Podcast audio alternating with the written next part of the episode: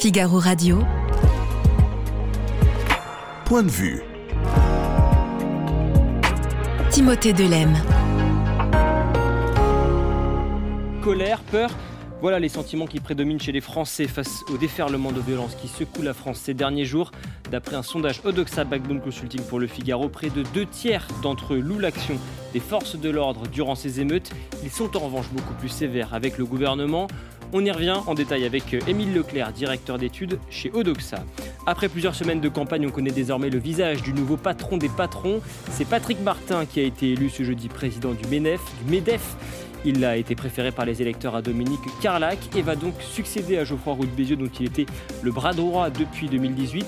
On fera le point avec Marc Landré sur les nombreux dossiers chauds qui l'attendent. Et puis le pape Pidis parlait d'elle comme la plus grande sainte des temps modernes, 100 ans presque jour pour jour après sa béatification en grande pompe au Vatican le 29 avril 1923. Sainte Thérèse de Lisieux continue d'inspirer chaque jour des millions de catholiques dans le monde entier. Mais alors qu'y a-t-il de si extraordinaire chez cette religieuse carmélite à l'existence pourtant si simple? Je poserai la question au père Olivier Ruffray, administrateur du sanctuaire de Lisieux.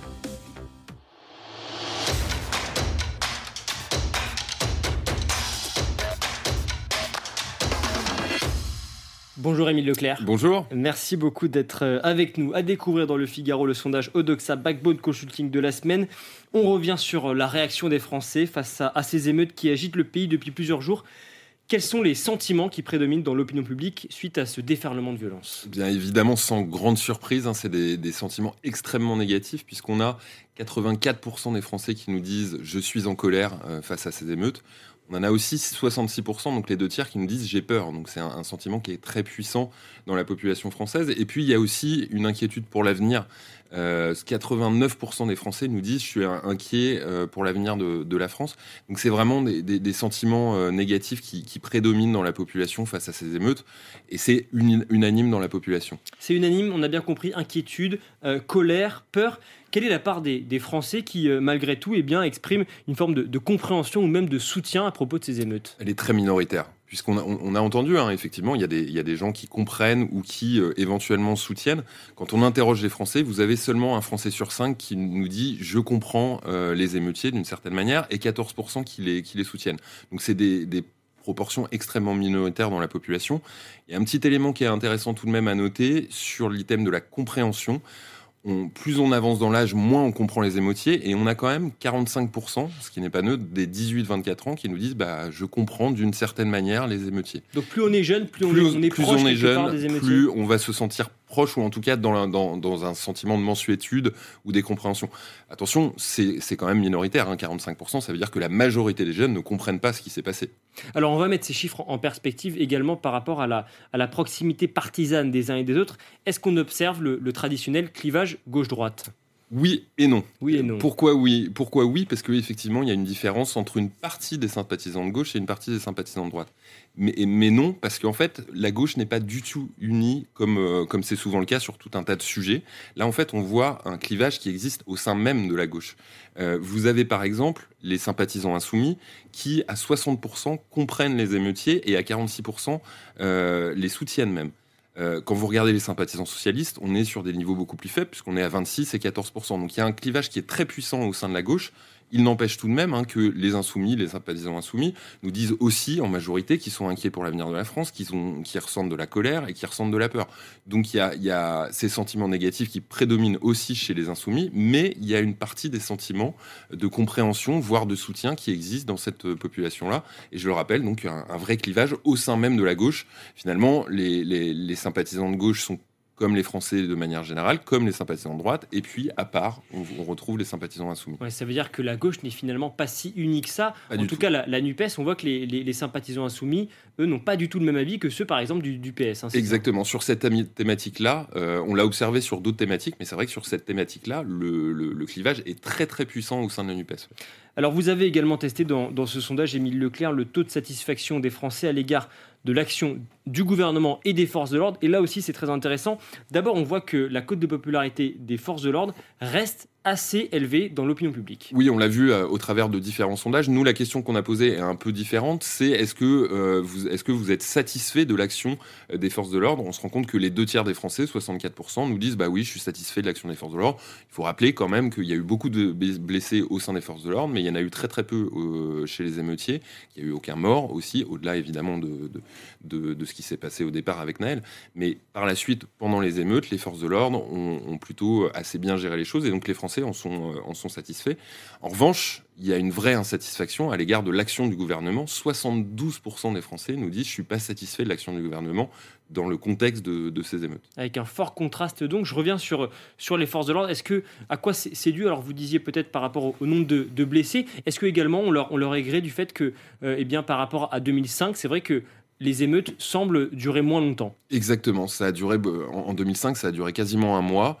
alors si on compare les dégâts faits, euh, il y a eu plus de dégâts cette fois-ci qu'en 2005, mais ça s'est étalé beaucoup moins dans le temps. Donc euh, il y a cet avantage-là pour les, forces de l'autre, les Français se sont dit, bah, finalement, ils ont réussi à résorber les choses alors non sans dégâts évidemment, mais en tout cas euh, sans dégâts humains, et c'est déjà une bonne chose aux yeux des Français. Alors là aussi, en fonction des, affiliations partisanes, euh, qu'est-ce que, qu'est-ce que l'on observe? Quels sont les, résultats? Eh bien sur les, forces de l'ordre, on, retrouve le même clivage qu'on observait tout à l'heure. Alors évidemment, et ça c'est très classique, les sympathisants de droite, que ce soit euh, les sympathisants LR ou les sympathisants RN, soutiennent massivement les, forces de l'ordre. Ça c'est très classique ça, C'est pas une surprise? C'est pas une surprise. Au sein de la gauche, en revanche, on, voit un, un clivage qui est extrêmement important, puisqu'on a 64% euh, des sympathisants PS et 59% des sympathisants écologistes qui nous disent je suis satisfait de l'action des forces de l'ordre et seulement 34% des sympathisants insoumis. Donc on observe une nouvelle fois ce clivage au sein même de la gauche sur ce sujet euh, des émeutes et de ce rapport à la police. Avec les insoumis donc qui se, qui se démarquent totalement du reste de la gauche. Les Exactement, en tout cas, Exactement c'est ce que, je, ce que je viens de vous dire. Oui, c'est 34% euh, versus quasiment 6 sur 10. Donc c'est deux fois plus de sympathisants de gauche autres que insoumis qui sont satisfaits des forces de l'ordre que les insoumis eux-mêmes. Sur l'action du gouvernement, vous nous disiez, là, euh, les Français sont, sont, plutôt très sévères. Oui, ils sont très sévères et ils le sont tous, à l'exception finalement de, l'électorat du, du, président, puisque les sympathisants Renaissance le sont à 64%, ce qui n'est pas très élevé, très élevé il, faut le, il faut le dire, puisque en règle générale, dans les sondages, quand on pose une question sur le gouvernement lui-même, vous avez au moins 80, voire 90% des sympathisants Renaissance qui suivent euh, quasiment, j'ai envie de dire, les yeux fermés, en tout cas qui approuvent, qui soutiennent, qui sont satisfaits euh, de l'action du gouvernement. Là, on est sur les deux tiers, donc ça veut dire qu'il y a quand même un tiers de son électorat qui n'est pas satisfait de l'action euh, du gouvernement et, aussi d'Emmanuel Macron indirectement sur ce sujet des émeutes. Qu'est-ce qui, explique euh, ces émeutes, ce déferlement de violence dans, l'esprit des Français? Eh bien, on, leur a posé la question qui, ce qui explique avant tout. Hein. Ça ne veut pas dire que les, raisons que je vais citer à la fin n'expliquent pas du tout à leurs yeux, mais on leur a posé la question en, ayant la possibilité de, de répondre deux réponses. Il y a deux éléments qui ressortent en tête. Un, la montée de la délinquance et des trafics à 62%. Et deux, la disparition de l'autorité à 47%. Et ensuite, on retrouve bien plus bas euh, les difficultés économiques et sociales dans ces quartiers, 25%, l'attitude de la police, 17%, l'échec de l'assimilation, 13%, et le sentiment d'exclusion, 11%. Donc on voit que le vrai sujet aux yeux des Français au travers de ces émeutes, c'est vraiment la montée de la délinquance et la disparition de l'autorité. C'est les deux grandes raisons majeures qui expliquent ce qui s'est passé euh, ces derniers jours. Alors, mercredi, pendant les, les questions au gouvernement à l'Assemblée nationale, le ministre de l'Intérieur, Gérald Darmanin, a refusé de faire clairement le lien entre immigration et émeute. Qu'en pensent les Français? Eh bien, eux le font. Euh, on leur a posé clairement la, question hein, est-ce qu'il faut faire euh, euh, il faut, On leur a demandé s'il fallait durcir la loi d'immigration parce que les émeutes sont les conséquences des défaillances de notre politique migratoire. 59% des Français penchent de ce côté-là. Et de l'autre, qu'il n'est pas nécessaire de durcir cette loi immigration parce que les émeutes n'ont pas de rapport avec notre politique migratoire. 38%. Donc finalement, on, a entendu hein, régulièrement que les émeutes n'avaient pas directement à voir avec l'immigration aujourd'hui, puisque euh, finalement ça concerne des jeunes qui sont nés en France euh, pour une, très grande partie d'entre eux. Mais les Français, eux, font un lien et en tout cas se disent probablement, pour, éviter que ça arrive demain, eh il faut euh, durcir la loi immigration aujourd'hui et donc être encore plus ferme sur, ces questions-là. Une loi immigration dont le contenu, je rappelle, doit encore être, précisé par le gouvernement quelles sont les, mesures, euh, sans forcément parler de, cette loi immigration, peut-être d'autres mesures qui sont plébiscitées par les Français pour contenir les violences? Eh bien, on leur a posé la question et finalement, toutes les mesures, qu'elles soient issues, il y a eu différentes propositions, hein, issues de la gauche, de la droite, de l'extrême droite, et toutes ces mesures sont approuvées en majorité par les Français.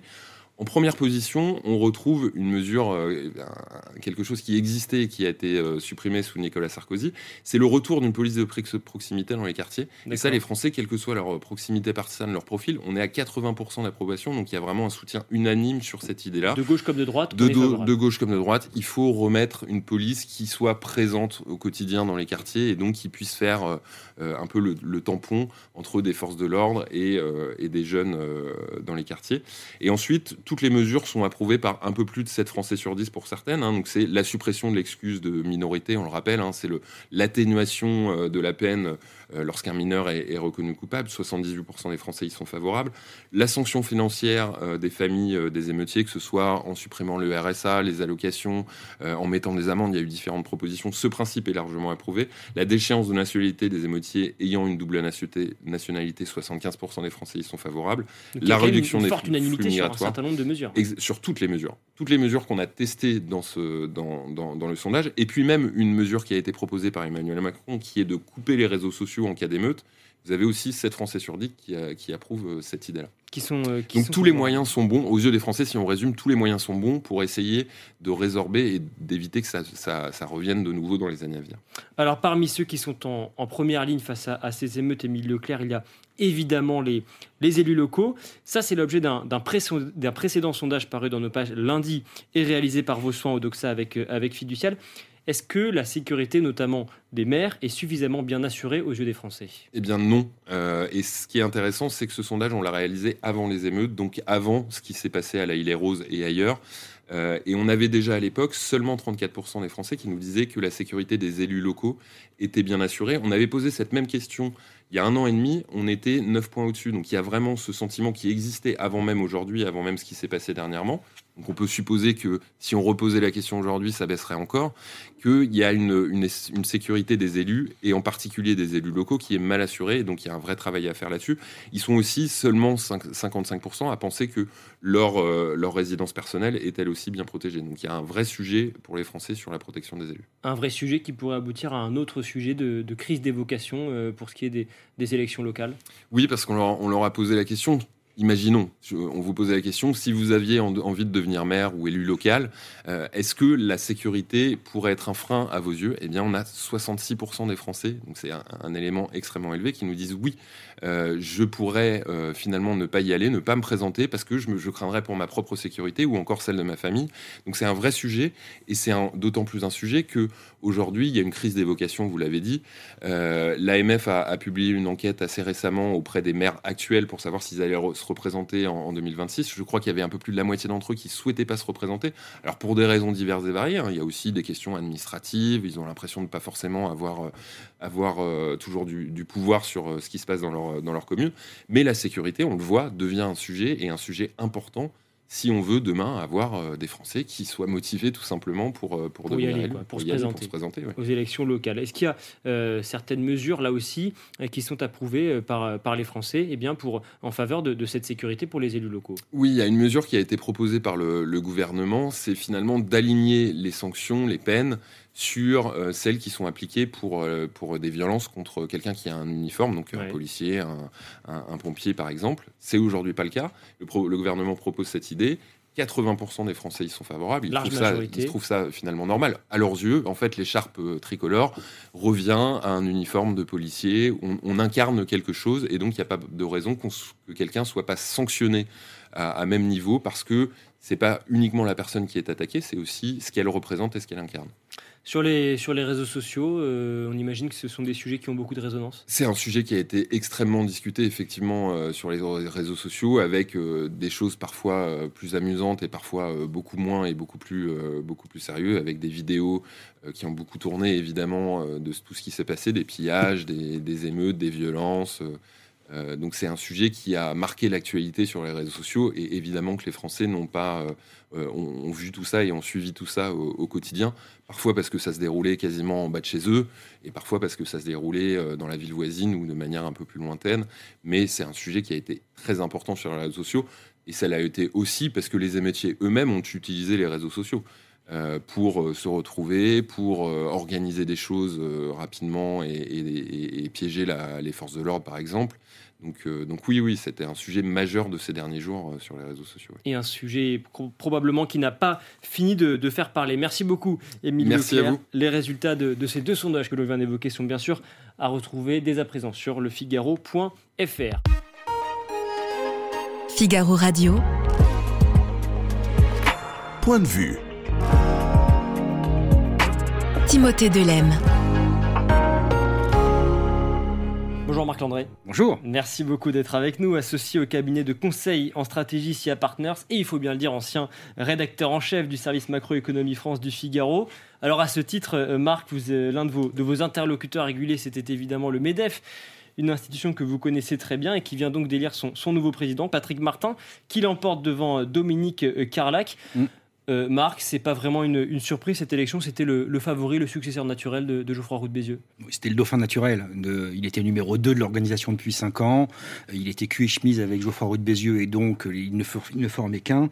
Et effectivement, c'était pas une surprise. Les sondages internes disaient entre 70 et 80% pour Patrick Martin pour plein de raisons différentes. Et au final, bah, pour une fois, les sondages se sont pas plantés.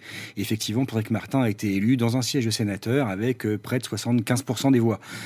pour une raison principale, c'est que euh, il y a cinq ans, il y avait eu un duel fratricide à la tête du MEDEF entre Geoffroy Roux de Bézieux et Alexandre Sobo. Et l'organisation ne voulait pas revivre euh, le, même duel, la même confrontation qui avait laissé des traces et qui avait eu du mal, qui avait fait que Geoffroy Roux de Bézieux, au démarrage, avait eu du mal à refédérer une organisation qui s'était scindée en deux parce qu'il avait il a remporté l'élection il y a cinq ans avec 55% des voix. C'était la première fois qu'il y avait un vrai duel, que ça allait au bout et que finalement le résultat était assez incertain. Donc là, l'organisation ne voulait pas revivre ça, et donc c'est pour ça que Patrick Martin, qui était dans la place, qui était désigné, qui était naturel, qui était de tous les combats depuis cinq ans avec Geoffroy de Bézieux, était évidemment le candidat choisi et évident pour succéder à Geoffroy de Bézieux. Et je dirais dernier point, le MEDEF est un, mouvement assez misogyne, assez masculin.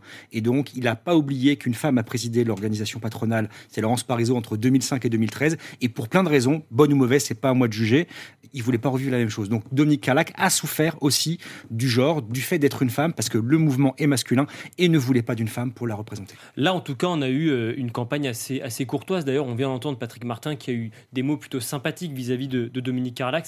C'est ça qu'il faut retenir aussi de, de cette campagne pour la présidence du MEDEF. Oui, bah, de toute façon, ils sont tous les deux, euh, je dirais, redevables du, bilan qu'ils ont porté. Et lui était numéro 2, elle était numéro 3. Il était président délégué, elle était vice-présidente et porte-parole du mouvement. Elle a, aussi euh, négocié l'accord sur le télétravail en 2019. Donc, fondamentalement, euh, Dominique Carlac et euh, Patrick Martin, même s'ils avaient des visions du patronat de demain différentes, euh, euh, avaient le même bilan et donc ne pouvaient pas s'entretuer, alors qu'au final, ils portaient les mêmes idées et le, même bilan. D'ailleurs, Patrick Martin le disait, c'était pas une adversaire, hein, c'est une compétitrice. Ils, ils, briguaient le même poste, mais dans la vie, ils se connaissent, ils se parlent. Alors, il y a eu quelques petites anicroches, notamment lors du débat sur BFM TV, enfin BFM Business, mais, grosso modo, il y avait un vrai respect entre les deux et personne ne s'attendait à ce qu'ils se mettent dessus. Et des finalement relativement euh, euh, similaire, même s'il y a une vision un peu différente, vous le disiez. Mais mm. sur quoi est-ce que cette, euh, cette élection s'est jouée finalement? Elle, s'est jouée sur la, sur la continuité. C'est-à-dire qu'en vérité, l'organisation ne voulait pas de rupture, comme elle a pu en connaître par le passé. les défis sont tellement importants qu'il fallait véritablement avoir quelqu'un qui était déjà dans la place. C'était Patrick Martin, comme je vous l'ai dit, qui était de tous les combats depuis cinq ans avec Geoffroy Roux de Bézieux. Et donc, c'était euh, et en plus, lui avait, euh, et il est vraiment représentatif de ce qu'est le MEDEF aujourd'hui, de ce qu'est le MEDEF 2023. C'est un homme des territoires, il est à la tête d'une grosse ETI qui fait un milliard d'euros de chiffre d'affaires, 3000 collaborateurs, 210 sites euh, en France, qui fait et du bâtiment et de l'industrie, alors que Dominique Carlac, c'est une femme des services, qui a une toute petite boîte de conseil de 30 personnes, qui a une vision très sociétale du MEDEF, alors que Patrick Martin a une vision plus traditionnelle, baisse des charges, trop de réglementation aujourd'hui euh, euh, en France et donc il faut baisser tout ce qui est normatif. Patrick Martin correspondait véritablement, je dirais, au portrait robot de ce que devait être le porte-parole des entrepreneurs aujourd'hui en 2023 en France. Et c'est en grande raison pour ça qu'il a gagné. Mais certains vont vous dire, ça c'est un peu le MEDEF à l'ancienne. Non, c'est pas le MEDEF à l'ancienne, parce que le MEDEF, euh, il s'est plié au télétravail, euh, il se plie euh, aux questions de marque employeur et d'engagement des entreprises. Il, est, il est sur le développement durable. On peut pas dire que le MEDEF d'avant, voire le CNPF, avait des considérations écologiques très développées. Donc c'est un MEDEF qui évolue avec son temps, mais qui reste traditionnelle dans le sens où les combats restent les mêmes, ne changent pas, la baisse des charges et, le, niveau de réglementation qu'il faut absolument baisser. Donc, et de ce point de vue-là, Dominique Carlac, même si elle avait une vision plus sociétale du MEDEF, était totalement en phase avec cette ligne-là et donc le prenait aussi dans son programme. C'est également Patrick Martin celui qui a su engranger le plus de soutien incontestablement. Je veux dire, il avait quasiment toutes les grosses fédérations, il avait la quasi-intégralité euh, euh, des, des, des, territoires, euh, donc il a engrangé, je sais pas, peut-être 90% des soutiens qui étaient, qui étaient possibles. Et Dominique Carlac a souffert de ce manque de, de relais de soutien. En vérité, elle n'a quelques noms individuels qui l'ont soutenu. C'était Christelle Agdeman, la patronne d'Orange, ça a été euh, le patron de, de, Publicis, ou encore Jean-Dominique Sénard, le patron de Renault, qui, à titre personnel, ont dit que s'ils votaient, ils voteraient pour euh, Dominique Carlac. Mais ça n'a pas suffi, elle avait trop de retard en, termes de soutien et aussi en termes de légitimité au sein de l'organisation pour pouvoir espérer faire un, meilleur score. Et franchement, de vous à moi, je trouve que les 27% qu'elle a fait sont très honorables. Elle a fait une très belle campagne. Elle a, et surtout, elle a insufflé un petit vent de modernité au sein du MEDEF dont il restera quelque chose que Patrick Martin ne pourra pas balayer d'un revers de main euh, quand il s'installera dans le fauteuil de Jean-François de Bézieux, seul le 17 juillet. Et justement, elle va continuer d'avoir une influence dans la prochaine équipe de direction, on imagine peut-être? Ça, ça va être ça, ça c'est en, en discussion. Patrick Martin a toujours dit qu'il était ouvert, il n'était pas fermé en tout cas à accueillir Dominique Carlac euh, dans la future équipe. Je pense que ça va être compliqué pour une raison simple, c'est que les colistiers de Dominique Carlac, qui étaient d'anciens candidats qui n'avaient pas pu aller au bout et qui s'étaient ralliés à la cause de Dominique Carlac, ont d'assez mauvaises relations, et je suis poli, euh, avec euh, Patrick Martin. Et grosso modo, si elle vient, elle vient seule, elle vient pas avec ses colistiers. Et elle, jusqu'à présent, mais tout peut changer, elle n'avait pas prévu de les lâcher en cours de route. Alors vous parliez tout à l'heure, Marc Landré, du précédent de 2018. Patrick Martin, il lorgnait déjà sur le poste en 2018. Là, ça y est, c'est lui, c'est une consécration pour lui? C'est une continuité, une consécration. En 2018, c'était l'homme des territoires qui avait été poussé par le président sortant Pierre Gattaz, qui ne voulait pas que Geoffroy Roux de Bézieux, qui était son numéro 2, lui succède.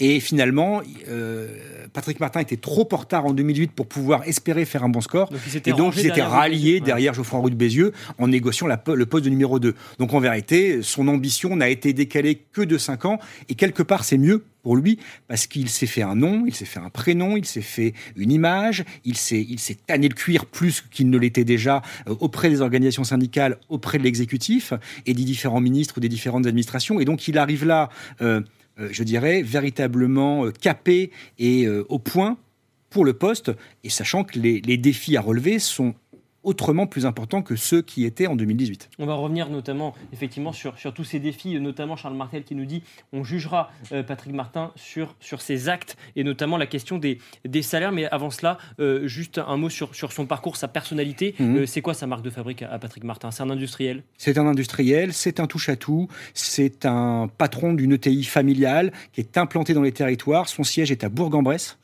Hein, il pas, n'est pas à la Défense, hein, il n'est pas à Paris, il fait la navette régulièrement, euh, il est très implanté sur l'ensemble de la France parce que je vous le disais, il a 210, 210 sites et il couvre euh, tout ce qui est la distribution professionnelle de produits et de services dans le bâtiment comme dans l'industrie. Donc il est, il est, il est vraiment, c'est, il porte en lui l'ADN de ce qu'est l'entrepreneuriat français, c'est-à-dire la petite entreprise parce qu'il a un groupe qui fait 45 entreprises au final, au total, euh, implanté dans les territoires, qui a des relations et des liens avec les élus locaux, euh, qui négocie au sein de l'entreprise des accords. Enfin, il a vraiment, c'est le prototype du patron 2023. C'est, il, pas un grand capitaine d'industrie comme le Medef a pu en connaître avec Pierre Gattaz ou avec euh, Jean Gandois du temps du CNPF.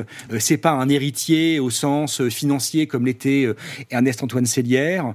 donc il a, il est, il a son profil à lui, euh, qui est différent de tous ses prédécesseurs, y compris d'ailleurs de Geoffroy Roux de Bézieux, qui était un homme de la, des nouvelles technologies, qui avait fait fortune en revendant des entreprises et qui a petit à petit s'était constitué un groupe, mais qui n'était pas un groupe fondamental ou qui pèse dans l'économie française. Donc il est vraiment, Patrick Martin, représentatif de ce qu'est l'entrepreneuriat aujourd'hui. Puis il est sympa, il est drôle, même si, ah, moi je le connais très bien depuis très longtemps, il, est très sympa, il est drôle, il a de l'humour, il fume, euh, il, est, il boit, euh, il mange, c'est un bon vivant. Geoffroy Roux de Bézieux d'ailleurs, qui est cité dans, un papier de Louis Darbon dans le Figaro ce matin, et qui dit il a qu'un défaut, c'est que c'est qu'il fume le cigare, je crois. Il fume le cigarios. et, le cigarios, comme tout le monde le sait, ça pue.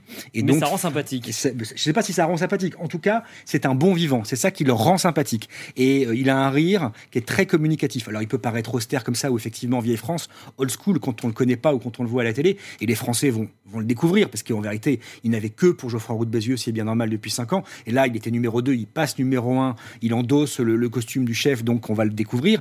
Et il est, il est, il est plus sympa que ce que son image renvoie, ça c'est certain. Alors on en vient au fond, son programme, quels sont, euh, quels sont ses, grands axes de travail? Il en avait fixé trois pendant la campagne. Euh, je vous laisse peut-être revenir sur, sur les points les plus importants qu'il entend mettre en place à la tête du MEDEF. Bah, D'abord, euh, il veut continuer le travail effectué sur, je vous le disais tout à l'heure, la baisse des charges, notamment baisser les impôts de production, parce que c'est un combat pour les entreprises françaises, et que le côté normatif de la législation française, où les entreprises sont complètement endoncées, engoncées dans des, normes et dans des réglementations qui les empêchent d'évoluer. Donc ça, c'est vraiment un point fondamental et le point principal euh, de son, euh, programme. Le deuxième point, c'est d'avoir une meilleure représentation à Bruxelles, puisqu'aujourd'hui, euh, la législation se fait au niveau européen. Il estimait à juste titre que le MEDEF n'était pas assez représenté, ne portait pas assez sa voix auprès des institutions européennes. Donc il entend renforcer euh, le niveau européen et le lobbying au niveau européen, qui est très encadré hein, d'un point de vue, au point de vue du,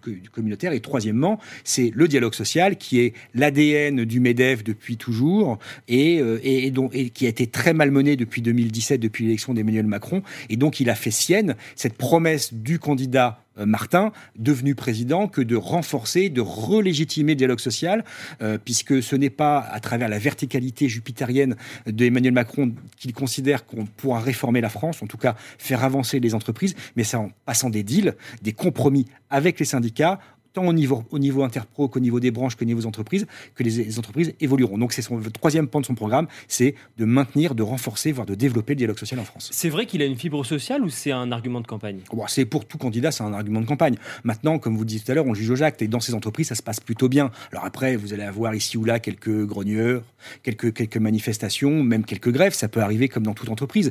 Mais il a plutôt euh, l'image, la casquette et la pratique d'un homme d'écoute qui négocie, qui sait négocier, tant au niveau de son entreprise qu'au niveau interpro, et qu'avec ses homologues des autres organisations, tant patronales que syndicales. En tout cas, il n'a pas l'image que pouvaient avoir certains de ses prédécesseurs de, quelqu'un qui n'aime pas le dialogue social en arrivant dans le poste. Euh, c'est ce qu'on avait reproché à Geoffroy Roux de Bézieux, qui a réussi sa mue comme président du MEDEF en portant le dialogue social en étendard. Euh, on le reprochait aussi à Pierre Gattaz de ne pas être un pro du dialogue social, et finalement, il avait réussi à l'être. Idem pour Laurence Parisot, idem pour Ernest Antoine Sellière. Donc en vérité, je crois que c'est plus le, le, costume qui fait l'homme et qui fait le pratiquant du dialogue social. Euh, quand on est président du MEDEF, on n'a pas le choix que de prôner le dialogue social et pas que dans les mots, aussi dans les actes. Il s'entend bien avec les, différents responsables syndicaux. C'est vrai qu'un certain nombre de têtes ont été renouvelées, mais il les connaît, il s'entend bien avec eux. il connaît, il connaît Marie-Lise Léon parce qu'en vérité, c'était son homologue à la CFDT depuis 5 ans. Marie-Lise Léon était numéro 2 de la CFDT, elle est devenue numéro 1. Ils ont négocié ensemble les, certains accords. Ça, ça peut aider, euh, on se connaît. Ça, peut aider, ils s'apprécient. En plus, il y a une convergence de vues euh, intellectuelle entre la CFDT et le MEDEF, même s'ils ne sont pas d'accord sur tout. Ça va être plus compliqué avec la CGT parce que Sophie Binet, euh, elle était, elle était pas dans l'organe de direction euh, de la CGT avant d'arriver euh, au secrétariat général. elle était là à un moment où Patrick Martin n'était pas dans les instances nationales, c'est-à-dire entre 2013 et 2015, donc il ne la connaît pas. après, les autres représentants syndicaux, Frédéric Souillot chez FO et, les, les, présidents de la CFE-CGC et de la CFTC, il les connaît puisque eux n'ont pas changé. donc il a été habitué à discuter avec eux.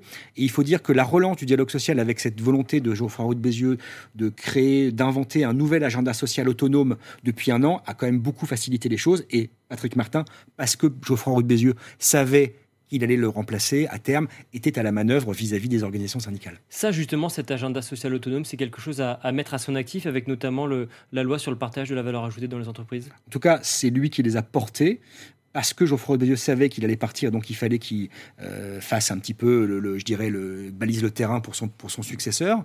Euh, oui, c'est lui. La, loi sur, enfin, l'accord interprofessionnel sur euh, le partage de la valeur qui maintenant est transposé en loi, c'est lui qui l'a porté auprès des pouvoirs publics. Euh, et le reste, après, euh, et l'agenda social, il n'a fait en vérité que refaire ce qu'ont fait beaucoup de ses prédécesseurs avant d'arriver comme à la, présidence du MEDEF, que d'essayer de trouver une forme d'autonomie, d'indépendance euh, des partenaires sociaux vis-à-vis du pouvoir politique. Ça a marché en 2007-2008, ça a marché aussi en 2012-2013. Il n'y a pas de raison que ça ne marche pas en 2023. Alors, 2023, c'était également cette, cette année de, la réforme des retraites. Le MEDEF a été plutôt discret, même plutôt très discret pendant cette, cet épisode. mais il était d'accord, donc c'était compliqué de se mettre en porte-à-faux vis-à-vis de l'opinion qui elle était contre. Euh, et c'est toujours plus difficile d'être euh, à la tête du patronat quand on a un gouvernement qui est ami entre guillemets. Quand je dis gouvernement ami, même s'il lui a pas fait de cadeau, notamment en matière de dialogue social, je veux dire c'est un gouvernement qui est pro-entreprise, qui, qui, fait une politique de l'offre euh, en continuité depuis 2015, qui est pro-baisse des charges et baisse des impôts des entreprises. Donc c'est compliqué de taper à boulet rouge sur un exécutif qui grosso modo fait la politique que vous attendiez depuis des années. Mais certains disent aujourd'hui de Medef, dans le fond, ça sert plus à grand chose ils n'ont pas, pas fondamentalement tort. En vérité, le curseur, s'est déplacé. Et ça, c'est le mérite d'Emmanuel Macron depuis 2017, qui a une conviction, c'est que le dialogue social, se fait au niveau de l'entreprise, voire de la branche, mais pas au niveau interprofessionnel, pas au niveau, pas au niveau national. Le national, c'est le, terrain de jeu des politiques, pas des syndicats, pas du patronat. Donc en vérité, il n'a eu de cesse depuis 2017 que de renvoyer les partenaires sociaux au niveau des entreprises pour négocier des accords, télétravail, euh, euh, salaire, organisation du travail, partage de la valeur, etc. Mais au niveau national, absolument pas. Donc aujourd'hui, on peut dire qu'on a un MEDEF qui est affaibli, comme les syndicats le sont également, au niveau interpro, parce que le gouvernement leur laisse peu de marge de manœuvre, leur laisse peu de terrain de jeu ou de liberté pour s'exprimer, en les renvoyant à la case entreprise. Donc le gros challenge de Patrick Martin, ça va être de relégitimer avec Marie-Lise Léon, avec Sophie Binet et avec les autres homologues patronaux et syndicaux le niveau interprofessionnel ils ont une chance, c'est au second semestre, notamment il y aura probablement une négo sur l'emploi des seniors qui va être faite, qui va être lancée. Euh, il y a d'autres négos qui vont être aussi lancés dans le cadre de cet agenda, pas autonome, mais, euh, avec euh, mandat du gouvernement. Bah, on verra bien, on jugera aux actes de sa capacité à transformer l'essai. Et justement, Dominique Carlac disait le MEDEF, je la cite, le MEDEF doit changer, il doit davantage parler aux Français, à la société, aux partenaires sociaux. Ça, c'est des choses également que Patrick Martin va reprendre à son compte je pense que oui. Après, avec les réseaux sociaux, euh, avec euh, l'ultra-information et le monde hyper connecté d'aujourd'hui, on peut pas vivre comme avec le CNPF qui faisait, euh, qui faisait ses organes officiels dans quelques journaux économiques français. Donc, il est obligé de se mettre à la page, à tendance sur TikTok, sur Instagram, sur Facebook, d'avoir des webinaires où il parle à tout le monde. Mais après, ça reste un mouvement Il n'a pas vocation à parler à tous les Français. Il a vocation à se faire aimer des Français. Parce que tous les Français, ou presque, travaillent dans une organisation de près ou de loin qui a trait avec une entreprise. Mais il faut savoir qu'en plus, euh, l'élection, c'est une élection indirecte à la présidence du MEDEF. Ce sont les représentants des fédérations et des territoires qui élisent le président du MEDEF. Il n'y a pas d'adhérents directs, il n'y a pas d'entreprises qui sont adhérentes directement au MEDEF. Donc, parler aux Français, oui, en tout cas pour faire converger sur une vision commune de ce qu'est le monde de l'entreprise, de ce vers quoi le capitalisme doit aller, un capitalisme régulé, ça oui, il doit faire partager ses idées. Mais de là à se faire totalement aimer ou à être, je dirais, euh, totalement en phase avec l'opinion, non, c'est pas le job du président du MEDEF. Et justement, Marc Landais, je vous cite deux chiffres sur cette réputation assez contrastée, il faut bien le dire, mmh. du MEDEF. Euh, c'est issu d'un sondage et là pour BFM Business. 74% mmh. des Français ont une bonne image de leur entreprise, mais 44% d'entre eux ont une mauvaise mauvaise image du MEDEF. Mais c'est normal. Comment est-ce que vous l'expliquez C'est le principe de subsidiarité et de, proximité. Euh, tout ce qui est petit est mignon, tout ce qui est grand est con et moche. Euh, et donc le MEDEF, c'est une, une supra-organisation nationale qu'on ne connaît pas, euh, avec qui véhicule le carrosse d'Ernest Antoine Sellière, le pins de Pierre Gattaz. Donc on l'aime pas. C'est comme en politique, on aime son maire, on n'aime pas son président. tout, ce, tout ce qui est dans la proximité est apprécié. On aime son patron, le patron de sa PME, le patron de sa TPE. On n'aime pas le patron du CAC 40. Qu'on ne connaît pas personnellement. Qu'on connaît pas personnellement et avec lequel on n'a aucun contact et qu'on voit à la télé à travers des anathèmes. C'est pareil pour le député, c'est pareil pour le maire, même si ça a tendance un petit peu à changer. Mais en tout cas, la proximité fait qu'on apprécie. Et tout ce qui est loin, est détesté. Dernière question, très très rapidement, Marc Landré. L'un des premiers dossiers sur sa table, c'était évidemment les, gérer les conséquences de ces dégâts sur un certain nombre de, de commerces. Là aussi, euh, comment est-ce qu'il va s'y prendre? Bah, il va aller voir le gouvernement, il va discuter avec eux, avec cette, je dirais, cette difficulté que de, que de, que, que, de ne pas être systématiquement dans la demande de subventions ou de réparation. Parce que le MEDEF est devenu keynésien avec le quoi qu'il en coûte depuis 2020, euh, depuis 2020 et la crise du Covid euh, et les crises qui se sont succédées. On a des entreprises qui sont ultra subventionnées par l'exécutif, par, par le gouvernement, par l'État. Et donc, il va devoir retrouver une légitimité un État, en, reléguant l'État à sa place, c'est-à-dire un État stratège, un État régulateur, mais pas un État interventionniste et pas un État qui fait à la place des entreprises. Ça va être ça son plus gros challenge. Merci beaucoup Marc Landré. Merci à vous. Toujours un plaisir de, vous recevoir, ancien rédacteur en chef du service macroéconomie France du Figaro et aujourd'hui conseiller associé pardon, au cabinet de conseil en stratégie SIA Partners. Et pour ceux qui veulent prolonger nos échanges, je vous recommande bien sûr cette interview de Patrick Martin justement qui était notre invité dans Point de vue. Le mardi dernier, on avait reçu évidemment la veille l'autre candidate à la présidence du MEDEF, Dominique Carlac. Figaro Radio. Point de vue. Timothée Delem. Bonjour Père Olivier Ruffray. Bonjour à vous. Merci beaucoup d'être avec nous. Vous êtes administrateur du sanctuaire de Lisieux en Normandie dans le Calvados. Alors cette année est plus que jamais une année jubilaire pour euh, Sainte-Thérèse de Lisieux puisque 2023 marque, je le disais, le 150e anniversaire de sa naissance mais également les 100 ans de sa béatification. Qui était Sainte-Thérèse de Lisieux et pour quelle raison est-elle euh, un personnage central pour les catholiques encore aujourd'hui? Sainte-Thérèse est quelqu'un qui est inscrit dans la particularité du terroir qu'il a vu naître, donc c'est la Normandie.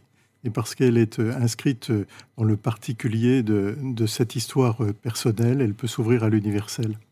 Et Thérèse s'ouvre à l'universel parce que son message nous invite à aimer tout simplement. Et elle va découvrir à travers l'expérience de vie qui est la sienne que finalement le, but de notre vie, c'est de pouvoir aimer. La plus grande sainte des temps modernes, disait elle le, pape Pie X. Qu'est-ce qu'elle a de, moderne, cette, cette sainte qui est décédée il y a maintenant allez, une centaine d'années elle est décédée euh, en 1897 et euh, ce qu'elle a de, moderne, c'est qu'elle révolutionne, euh, au sens copernicien du terme, la, grâce de l'évangile qui est la nôtre. Elle découvre que sa vocation, c'est l'amour. Au cœur même de sa découverte, dans une lettre qu'elle écrit à Jésus et qui constitue le manuscrit B d'Histoire d'une âme, le, cœur de, de ces manuscrits autobiographiques, elle va comprendre que sa vocation est d'aimer. Elle veut tout faire pour l'amour de Jésus elle comprend que sa vocation est, d'aimer. Et finalement, nous comprenons euh, en regardant Thérèse que euh, lorsque Thérèse parle d'elle-même, elle, elle, nous fait comprendre ce que nous sommes nous-mêmes. Elle nous conduit aux profondeurs du cœur de l'homme, de, la femme de ce monde.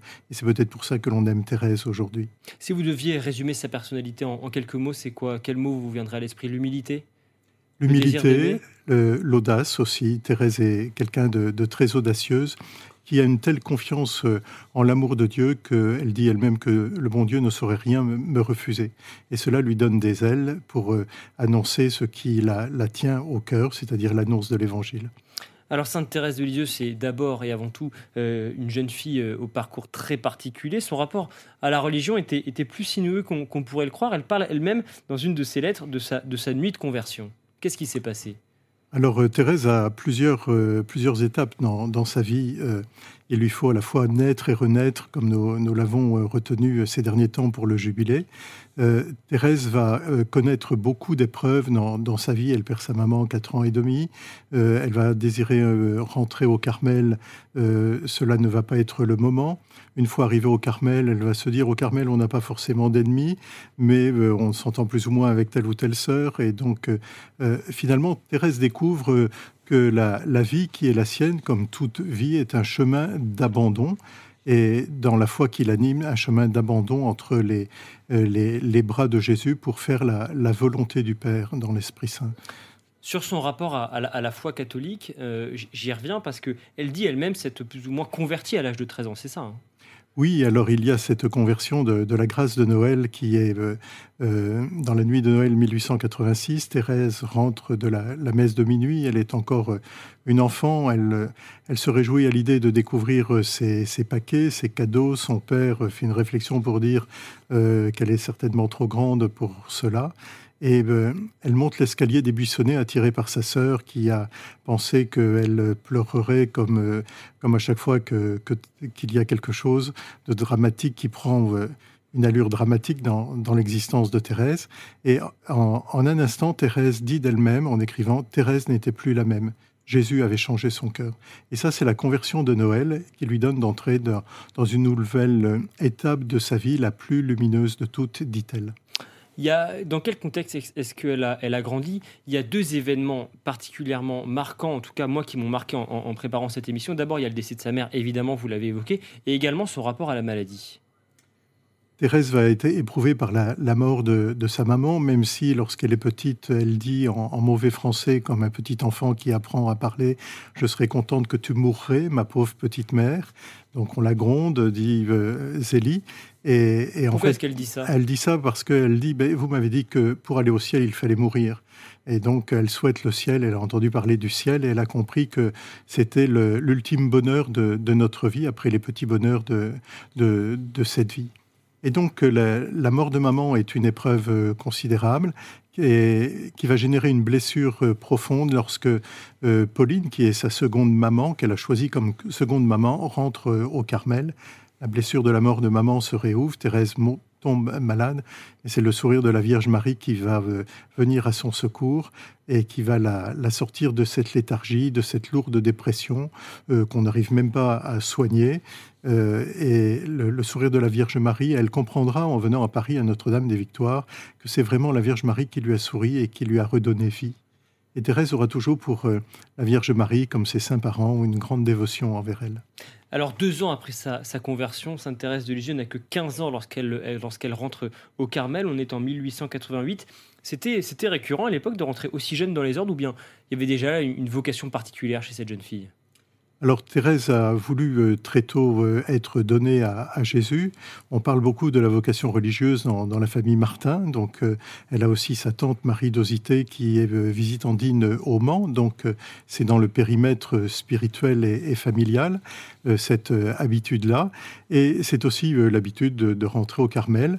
Sauf qu'à Lisieux, une jeune fille de bonne famille, l'exovienne, était déjà rentrée à 16 ans ce n'était pas sa vocation, elle, venait de, sortir juste avant, et quand Thérèse se présente, on dit, euh, pas celle-ci, elle est encore plus jeune que la précédente, elle ne pourra réussir. D'où le combat de Thérèse pour entrer au Carmel. Il lui fera demander au pape, mais si vous disiez oui, tout le monde voudrait bien que je rentre. Elle est allée jusqu'au Vatican en fait pour demander à rentrer au Carmel, c'est ça? C'est le voyage de novembre 1887 où son papa euh, emmène euh, sa sœur Céline et elle-même euh, en pèlerinage à Rome et où elle a l'audace, poussée un peu par ses sœurs, alors qu'on a interdit de parler au pape, de, de, poser la question et de lui demander cette faveur. Elle finit par donc rentrer au Carmel et prend le nom de Thérèse de l'Enfant Jésus. Pour quelle raison Qu'est-ce que ça, ça signifie pour elle? Thérèse aimait beaucoup l'enfant Jésus et lorsque ce nom lui est donné, alors que venant euh, plus jeune euh, au parloir visiter ses sœurs, elle avait parlé de, ce nom-là à la mère prieure. Et elle ajoutera aussi euh, Thérèse de l'enfant Jésus de la Sainte Face lorsque son papa tombera malade et que ce sera une grande désolation pour toute la famille Martin qui avait une grande admiration pour celui que Thérèse appelait son roi chéri. Et elle restera donc au Carmel jusqu'à sa mort 11 ans plus tard, le 30 septembre 1897.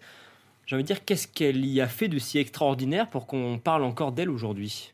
Alors, euh, si l'on s'en tient à ce que euh, sœur Thérèse de Saint-Augustin, qui est contemporaine de Thérèse, dit euh, Que dira-t-on de, sœur Thérèse? Elle n'a rien fait. on n'aurait rien à dire. sauf que ces manuscrits vont être publiés très vite. Euh, Thérèse a écrit sur demande express de, sa prieure à chaque fois. Et ben, c'est le père Godefroy Madeleine qui est prémontré de l'abbaye de, de Jouémondé dans le Calvados, dans le diocèse de Bayeux, qui euh, va découvrir les, trésors de sagesse spirituelle qui sont contenus dans, ces manuscrits. Et euh, alors que l'oncle Isidore, qui a offert les volumes, les 2000 volumes, se demande euh, se dit c'est de l'argent perdu et, que les sœurs se demandent dans quel placard elles vont ranger les invendus, euh, finalement tout part euh, très vite et il va falloir d'autres éditions. Et aujourd'hui, c'est un livre publié à des millions d'exemplaires en plus de 80 langues et dialectes. Qu'est-ce qu'on y trouve dans, ces manuscrits? On y trouve le cœur de l'expérience spirituelle et humaine que Thérèse fait elle-même. Et en nous découvrant sa, euh, son expérience spirituelle qui est sienne, elle nous permet de comprendre à, frais nouveaux chacune des nôtres. Et c'est peut-être pour ça que Thérèse euh, est largement aimée de par le monde, car euh, en la découvrant, nous comprenons quelque chose de nous-mêmes aussi. Elle avait conscience à l'époque de la puissance de son témoignage Au fur et à mesure, je ne euh, peut-être au fur et à mesure, mais au, départ non, bien sûr.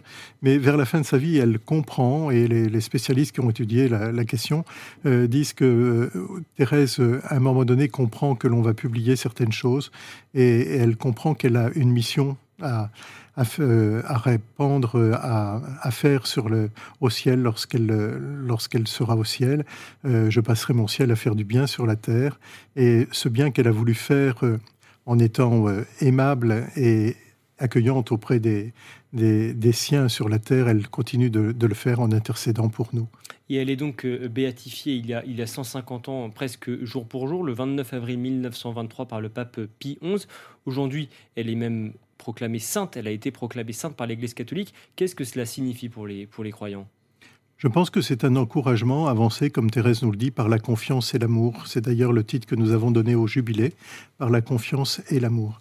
Finalement, nous n'allons bien que lorsque nous n'avançons que par la confiance et l'amour.